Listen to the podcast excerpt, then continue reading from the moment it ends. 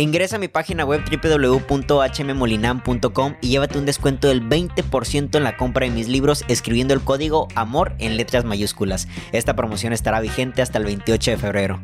Aprovecha. ¿Por qué no vemos las banderitas rojas? ¿O por qué no las vemos a tiempo? ¿O por qué las vemos y las ignoramos? ¿O por qué las percibimos realmente hasta que nos alejamos? O porque genuinamente las tomamos como banderitas rojas hasta que ya no estamos. ¿Será que es por el enamoramiento? ¿Será que es por una baja autoestima en la cual yo no quiero perder a la pareja? ¿O será porque en ese momento creo que a lo mejor yo estoy loco, estoy loca y estoy exigiendo algo demasiado, estoy pidiendo algo con respecto más a una inseguridad mía que con lo que realmente pueda hacer algo que esté afectando la relación? ¿O será que mi concepto de banderitas rojas en realidad está tan normalizada que cuando veo una banderita roja digo, eh, no pasa nada malo, lo puedo arreglar, o porque creemos que la otra persona va a cambiar, o porque creemos que nosotros somos los que tenemos que cambiar. Yo creo que todas estas preguntas son válidas porque justamente cuando nos topamos frente a una banderita roja, y vaya que hay que tomar en cuenta que banderita roja es como esta señal de advertencia que todos tenemos en ocasiones ante las posibilidades de actitud, hábitos, comportamientos de la otra persona que nos hace pensar que en realidad ahí no es nuestro lugar, que ahí no es, ¿ok?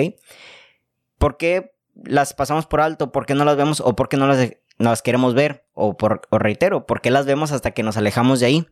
Yo creo que tiene que ver con muchos factores, pero me gustaría comentar tres principalmente y el primero yo creo que es la confianza.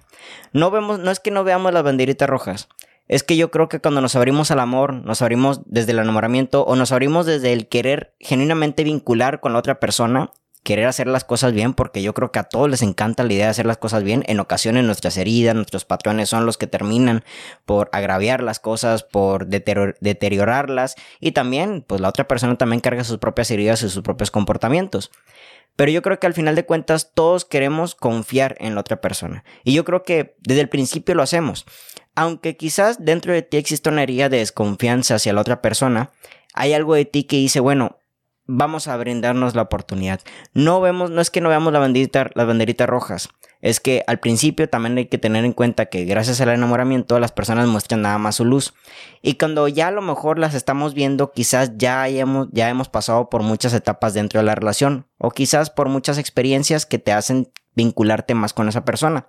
Pero todo es desde la confianza. Queremos confiar en otra persona, queremos confiar que ahora sí las cosas van a ser diferentes. Así que yo creo que primero no, no es que no las veamos, es que estamos en confianza. Y pues claramente la otra persona, si ya después de todas estas etapas que hemos pasado durante la relación, durante los primeros meses, durante el cortejo, durante las primeras semanas, como el tiempo que sea, si esa persona me demostró amor es porque genuinamente pues piensa en mí hay que entender que las personas en la cuestión de pareja, todos buscamos una relación y yo creo que es lo más sano que podamos hacer, es de que buscamos una relación en donde se pueda empatizar. Al momento de que nosotros empatizamos y también buscamos y también, vale, recibimos empatización de la otra persona, sabemos que al menos la otra persona tiene en cuenta nuestra, nuestra, que estemos bien. Tiene en cuenta, tienen, ten en cuenta tienen en cuenta que nosotros podemos también tener nuestras heridas y que justamente ellos no van a hacer algo para poder tocarlas, ¿vale? Nuestra, nuestra prioridad como tal dentro de la relación en ocasiones tiene que ver con nuestro bienestar y la otra persona apoya a ese bienestar. Así que después de tanto, pues obviamente uno se abre la confianza porque empatiza. Empatiza primero que nada con los errores de la otra persona, empatiza con las heridas de la otra persona, empatiza con su pasado y cree que la otra persona también lo va a hacer, cosa que no está en nuestras manos. Así que en primer punto, dejamos pasar por alto las, las banderitas rojas porque entramos en confianza. Aquí la cosa es, bueno, Héctor, ¿estar en confianza es malo? No. Yo creo que la confianza justamente es un resultado dentro de cualquier tipo de relación. ¿Vale? Entramos en confianza primero con nuestros padres, que nuestros padres no nos van a abandonar. Obviamente desde pequeños nuestra conciencia quizás no está tan experimentada como para poder decir siquiera quiénes somos nosotros, pero pues tenemos la confianza de que papá y mamá va a venir a rescatarnos, va a ir por nosotros a la escuela, va a darnos de comer, porque mamá y papá justamente atienden a nuestras necesidades. Si papá y mamá no atienden tus necesidades de pequeño, lo más seguro es de que estás desconfiando totalmente de las personas en un futuro y eso genuinamente no te va a brindar buenas relaciones, buenas experiencias porque puede que te topes con una persona que sí procura tu bienestar, pero tú desde la desconfianza te alejes porque te enseñaron que no puedes confiar en las personas. Pero quienes no hemos pasado por eso, nos brindamos a la confianza.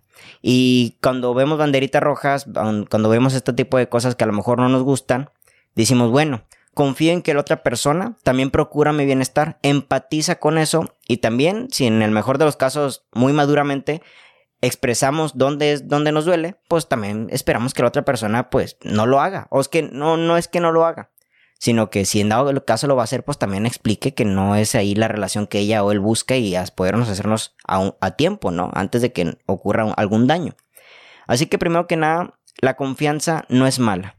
La confianza es parte del vínculo. La confianza es parte de nuestros vínculos. Si tú estás en total desconfianza en todos tus vínculos, amistades, parejas, porque alguien del pasado te dañó, nunca vas a poder abrir nuevamente las experiencias de los vínculos que tienen que ver con el acercamiento, sobre todo amoroso. También puede ser amigos, ¿vale? Y nunca vamos a experimentar sobre la vida. Porque venimos a socializar, venimos a ser parejas, venimos, bueno, no necesariamente a ser parejas, pero venimos a vincularnos con otras personas. Y yo creo que después de todo el enamoramiento, como un tema inconsciente que no elegimos, pues llega a ocurrir. Reitero, si nosotros elegirlos llega a ocurrir. ¿Y cómo vamos a detener eso? ¿Nada más por la desconfianza? Ni siquiera la desconfianza es tan poderosa como para poder detener algo tan inconsciente y tan químico como es el amor, el enamoramiento más que nada. Así que la confianza es buena desconfiar justamente no es lo sano. Si desconfías mucho de las personas, yo creo que es necesario poder atender esto con un profesional porque ahí te estás perdiendo demasiado. Ahora, que la confianza te haga no querer ver las banderitas rojas, yo creo que aquí lo importante sería de que, bueno, perfecto, confío en ti, pero igual te lo comento. Y aquí es donde el diálogo es muy importante. Yo en mi última relación algo que aprendí es realmente a expresar qué cosas me duelen, ¿vale? No le tuve miedo a la confrontación y aquí es donde la confianza puede trabajarse mejor gracias a la comunicación. ¿Sabes qué? Confío en ti. Pero hay ciertas cosas que a mí me duelen y hay ciertas cosas que yo sé que a mí no me pueden funcionar dentro de una relación. Hay que entender que una relación tiene que ser funcional para ambas partes. Si la relación nada más está funcionando para uno, nunca va a poder salir adelante. Así que la confrontación y la comunicación, desde esa confianza que quizás tú puedes estar perdiendo por actitudes de, tu, de, la, de la otra persona, la comunicación puede abrir el canal a, bueno, quizás si estás haciendo algo lo puedes mejorar o puede que realmente no esté pasando nada y simplemente soy yo expresando, espejeando mis problemas, mis heridas, mis desconfianzas que he tenido con otras personas. Pero la comunicación es lo que va a brindar, ¿vale? Ese paso hacia que la confianza sea de mejor manera. Porque no podemos estar confiando siempre de alguien que justamente nos está mostrando todo lo contrario a que pues en realidad no es una persona de confianza. No podemos estar confiando en alguien que nos dice algo pero hace otro tipo de cosas. Tenemos que para, para que la confianza sea válida, también tenemos que hacer congruente lo que dices con lo que haces. Si yo ahorita digo algo, ¿no? Voy a, voy a, voy a agarrar mi botella de agua y voy a beber, ¿no? La agarro, la tomo, bueno, tú ya, tú ya no solo escuchaste lo que iba a hacer, sino también viste que lo estoy haciendo, ¿vale? Sobre todo los que están en YouTube escuchando el podcast. Hay congruencia entre lo que digo y lo que hago. Pero si la otra persona no es congruente con eso, es evidente que va a haber una desconfianza de tu parte. Y ahí es donde ahí tu, tu, responsabilidad es la comunicación. Así que punto número uno, no es que no veamos las banderitas rojas, es que queremos entrar en confianza. 1.1 de este, de este primer paso es de que la confianza no es mala. Bueno, entonces, ¿cómo trabajamos esto? Si la confianza no es mala, pero la confianza a su vez es la que me está abriendo a querer quizás no querer aceptar las banderitas rojas, ¿cómo lo hago? Comunicándolo, confrontando. Y aunque yo entiendo que después de todo tampoco está en tus manos que la otra persona sea sincera, que la otra persona realmente sea honesta contigo, tú estás haciendo tu parte. Y tarde que temprano quizás las cosas van a salir a la luz. Pero eso ya no es tu, ya no es tu, tu situación como tal. Después de todo, si hay que tener tus estándares de banderitas rojas muy estipuladas. No necesariamente tienes que esperar a una comunicación, a un diálogo, a darte cuenta de las cosas para saber que quizás ahí no es. Pero es otro tema. Así que punto número uno, no lo vemos por la confianza como tal. Punto número dos, no lo vemos porque estamos muy cerca. Y estar muy cerca no hablo de una cuestión, eh, vale, o sea, de distancia como tal, sino que estamos dentro del núcleo, ¿ok? A todos nos ha pasado, eso quiero suponer, vale, es una suposición. Pero yo creo que a todos nos ha pasado que en ocasiones hasta que nos alejamos vemos más claras las cosas.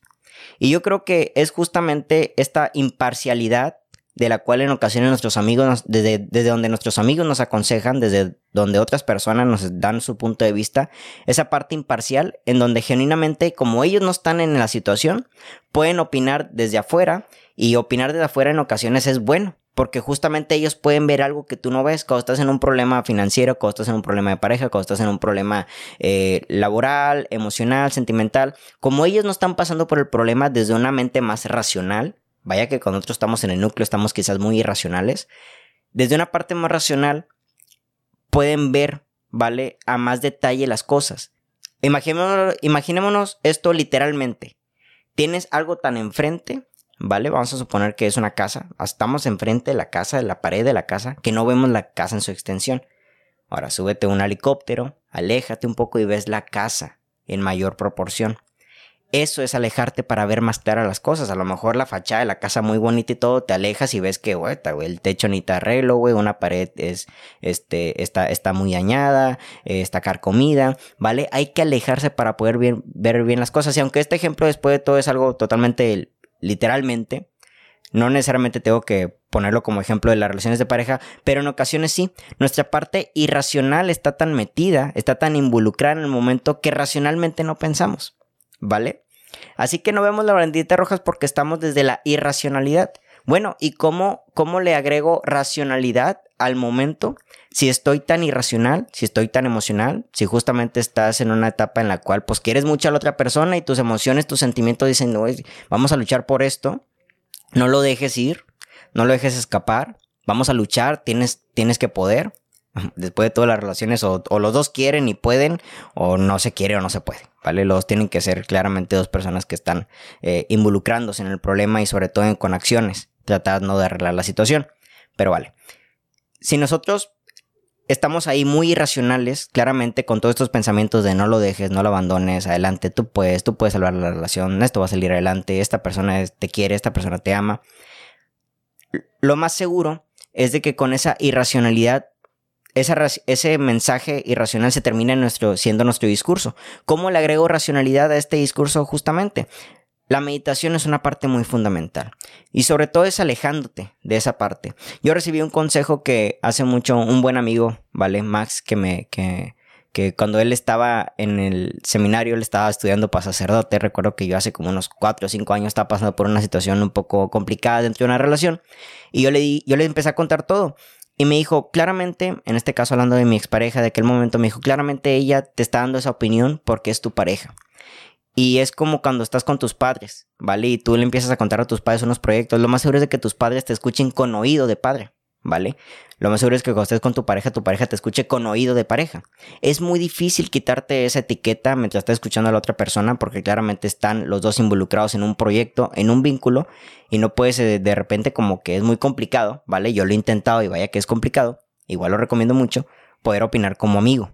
En ocasiones, para darle, para darle racionalidad a esta parte irracional cuando estamos muy cerca y esa necesidad de alejarnos para ver más bien las cosas, tenemos que dejar de ser en esa parte de la meditación, esa parte mental de estudio, por así decirlo, dejar de ser pareja, ver las cosas de afuera, genuinamente alejarte de tu postura de novio o novia que está pasando por la situación de la banderita roja que estás viendo, ¿vale? Y verla como un amigo, verla como alguien al que estás contando las cosas y te lo está comentando de una parte muy imparcial, ¿ok? ¿Qué te dice tu mente cuando mm, empieza el mensaje imparcial? Y aquí hay muchas posturas. Porque quizá tu mente te dice, bueno, a lo mejor en realidad tú estás queriendo ver cosas donde no las hay. Y vaya que eso también es un problema en ocasiones. ¿Vale? Eso tiene que ver mucho con nuestras inseguridades, con nuestros fantasmas, con nuestros patrones. Y hay que trabajarlos. Pero quizás desde la racionalidad, genuinamente estamos queriendo ver cosas donde no las hay. O quizás estamos queriendo ocultar las cosas donde sí las hay. Y nada más por la emoción los sentimientos, por el apego que tenemos, por el miedo a, perder a esa persona, las hacemos a un lado. Y la irracionalidad es lo que te lleva justamente a seguir repitiendo.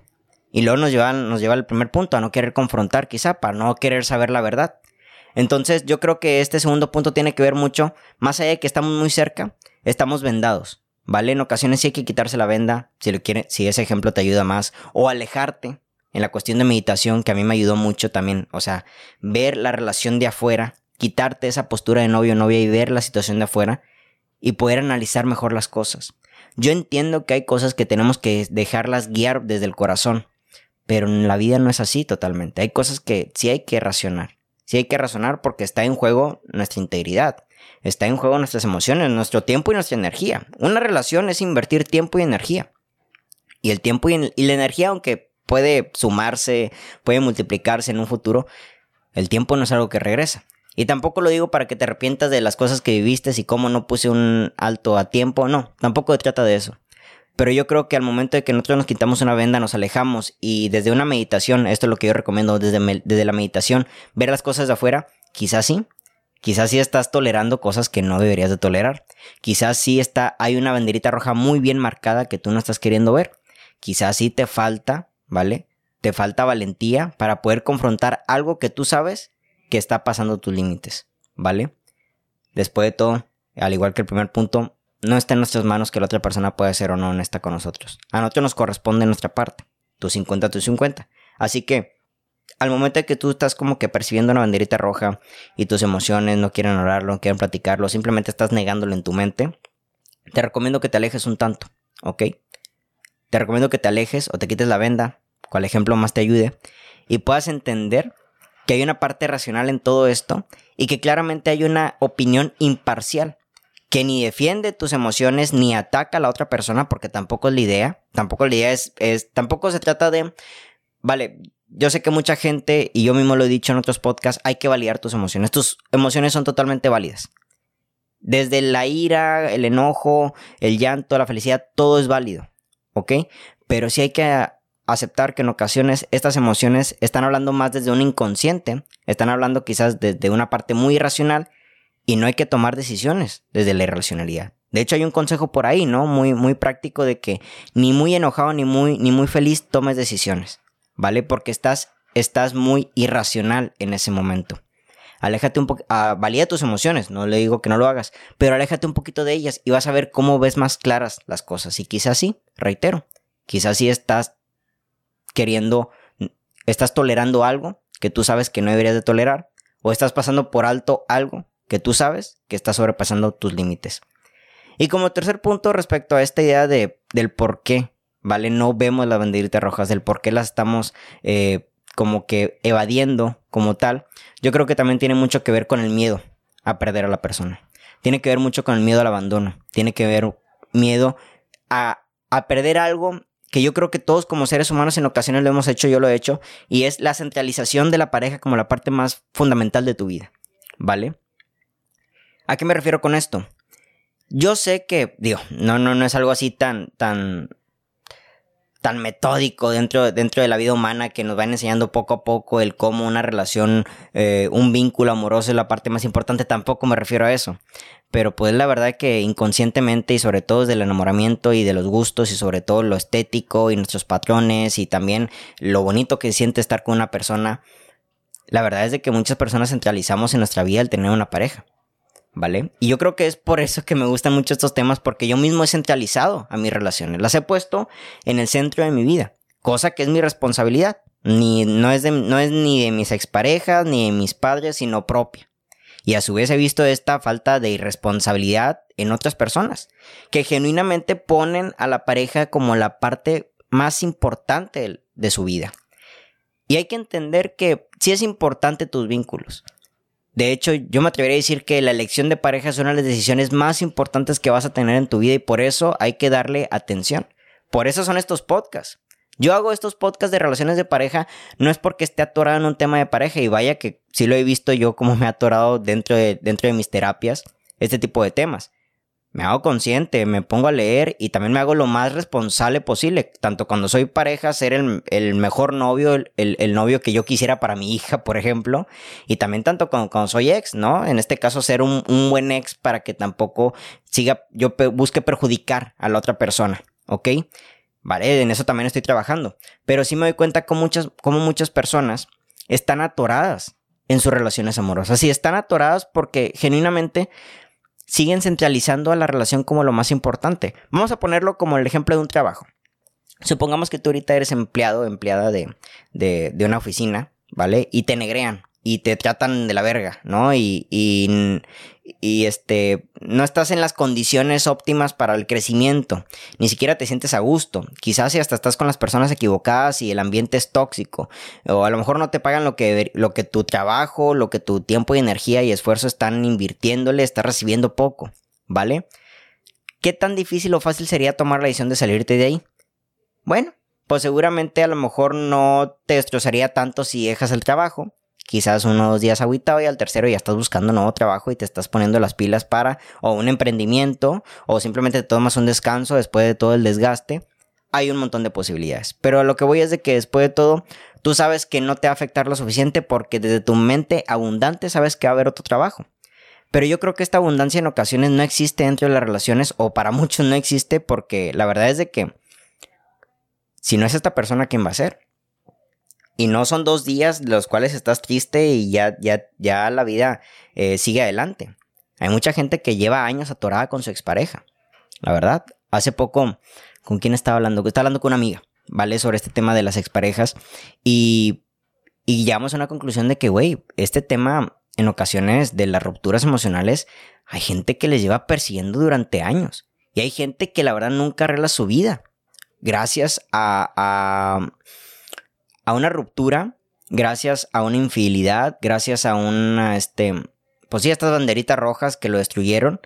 Y, y es porque tenemos tan centralizada la relación. Sí, escoger a una pareja, elegir a tu pareja es una de las decisiones más importantes con las cuales te vas a topar en la vida. Pero no es la vida. La pareja no es la vida. En ocasiones hay gente que sigue estando en una relación donde ya la están destruyendo, donde se le está faltando el respeto, donde la viven en ansiedad, donde se la viven en depresión, donde se la viven este, en, en, ¿cómo se llama? En incertidumbre, porque no saben qué quiere el otro, porque el otro los trata mal, porque el otro no les da lo que quiere, porque el otro sabe un chingo de cosas. Y desde ahí me doy cuenta cómo hay personas que prefieren estar ahí a estar solos. Y es increíble, ¿no? Si tú no quieres estar en ese trabajo y ese trabajo ya te dio señales por todos lados que, que ahí no es, lo más seguro es de que tomes muy fácil la decisión de salirte, pero ¿por qué se nos toma muy difícil la decisión de salirnos de una relación a pesar de la banderita rojas? Y es por el miedo. Y es por la centralización de la pareja. Y es porque creemos que esa persona, como esa persona no va a haber otra. Y fíjense qué estúpido suena esto, porque si, esa persona te falta el respeto, si esa persona te daña, si esa persona... Em, o dejen ustedes que si falta el respeto, no, simplemente no cumple los este, los requerimientos que tú necesitas para poder estar bien en una relación, que no tiene nada malo tener requerimientos en cada aspecto de nuestra vida. Yo requiero que estén estas condiciones para sentirme bien, para sentirme pleno, porque yo también sé qué ofrezco, yo sé qué, otros requerimientos, yo sé qué requerimientos tiene la otra persona y yo sé qué ofrezco para que la otra persona sienta en paz. Entonces, pues, es normal que yo también busque algo, oferta y demanda, ¿no? El tema este. Y la situación es de que si a pesar de todos esos requerimientos, a pesar de que tú sabes qué cosas quieres, qué cosas buscas, qué cosas aportas, y en ocasiones tú sabes que esas cosas no están ahí expuestas, es increíble cómo hay personas que aún así siguen estando en la relación. Y es porque realmente no quieren perder a la persona porque entonces creen que esa persona va a ser la única. Y reitero, qué estúpido es creer que una persona que te falta respeto, por una persona que no tiene los requerimientos que tú buscas en la relación, la sigues manteniendo y luego que después digas, es que no va a haber otra persona como ella o como él. Puta, güey. Si vas a catalogar a todas las personas casi iguales con respecto a que nunca van a llenar tus requerimientos o simplemente te van a estar faltando al respeto, yo creo que tus valores o tus parámetros de relación amorosa están muy por los suelos. Y lo digo en buen pedo.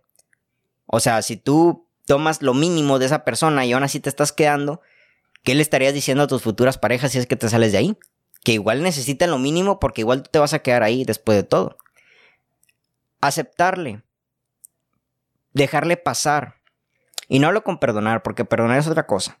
Hay que aceptar que perdonar no necesariamente es te quiero en mi vida nuevamente. Aceptar, dejar pasar una falta de respeto. Y reitero, que la, que la persona siga estando ahí, es quizás dando, es seguir dándole las llaves a que lo siga haciendo. Es seguir dándole pie a que puede seguir haciéndolo porque igual ahí te va a tener. Así que si tú tienes miedo a perder a una persona, a pesar de las banderitas rojas, yo creo que en realidad estás exponenciando que las banderitas rojas sigan moviéndose, ¿sabes? Sigan agitándose, sigan quizás maximizándose, ¿vale? No vemos de la banderita rojas porque entramos en confianza. Y está bien. Es muy bueno entrar en las relaciones con confianza. De hecho, quienes entran a las relaciones desde la desconfianza, probablemente están perdiendo personas muy increíbles en su vida, porque simple y sencillamente alguien en el pasado les hizo desconfiar. ¿Vale? Número dos, porque estamos muy cerca. Estamos muy irracionales. Y hay que alejarnos un tanto. Y número tres, por la centralización de la pareja y por miedo a perder a la persona, por miedo a perder la relación, nada más, nada más porque crees que como ella no va a haber otro, o que como él no va a haber otro. Y pregúntate, cuestiónate. Qué bueno, ¿no? Qué bueno que como esa persona no haya otra. Si te están faltando el respeto. Si hay banderitas rojas que genuinamente te están llevando a no estar no tanto disfrutando la relación, porque hay que entender lo que la relación también va a tener sus altas y sus bajas, sino que no estar tranquilo contigo, a no estar en paz, y sobre todo cuando se van acumulando. Así que las banderitas rojas son todo un tema, y no las vemos, desde mi punto de vista, por estas tres situaciones. O las vemos, pero no las, no las comprendemos porque estamos muy cerca, reitero, o por el miedo para nosotros tal parece que es mejor seguir permitiendo estos actos que perder a la persona. Y estás apostando a perderte a ti mismo. ¿Sabes? Pero lo entiendo. Yo también he estado ahí. ¿Vale? Yo también he entrado mucho en confianza. Y he creído que, pues entonces estoy loco yo. ¿Sabes? Y yo también he estado ahí creyendo que, pues entonces, eh, el desconfiado soy yo. Simple y sencillamente soy yo. Y también he atendido esas desconfianzas internas, porque también hay que atenderlas. Todos tenemos pequeños, todos estamos rotos. Esto lo escuché hace poco y ya hay que dejarnos de ese tema. Todos estamos rotos, ¿vale? Y yo también. He tenido que alejarme para ver las cosas. Y yo también he tenido miedo a perder a una persona. La cosa no es no pasar por estas etapas que yo estoy diciendo, reitero. Ni siquiera entrar en desconfianza, ni estar siempre alejado de la relación para ver todo y no pasar por esa parte emocional, ni el miedo a perder a la persona. ¿vale? Porque si hay personas que valen la pena por las cuales hay que luchar. Y también por una relación en ocasiones hay que luchar, ¿vale? Porque quizá los dos están viendo las cosas muy irracionales, ¿ok? Es normal todas esas etapas, es normal que estés pasando todo eso. Pero cuestionate, ¿hasta qué punto ya tienen que ver con una falta de respeto? Con un límite que se está sobrepasando y que genuinamente te está llevando a no disfrutar de tu vínculo. Y que el vínculo de plano ya sea más un estanque, un estancamiento, algo que te está impulsando en la vida. Mi nombre es Héctor Mario y que tengan todos muy bonita noche. Hasta la próxima.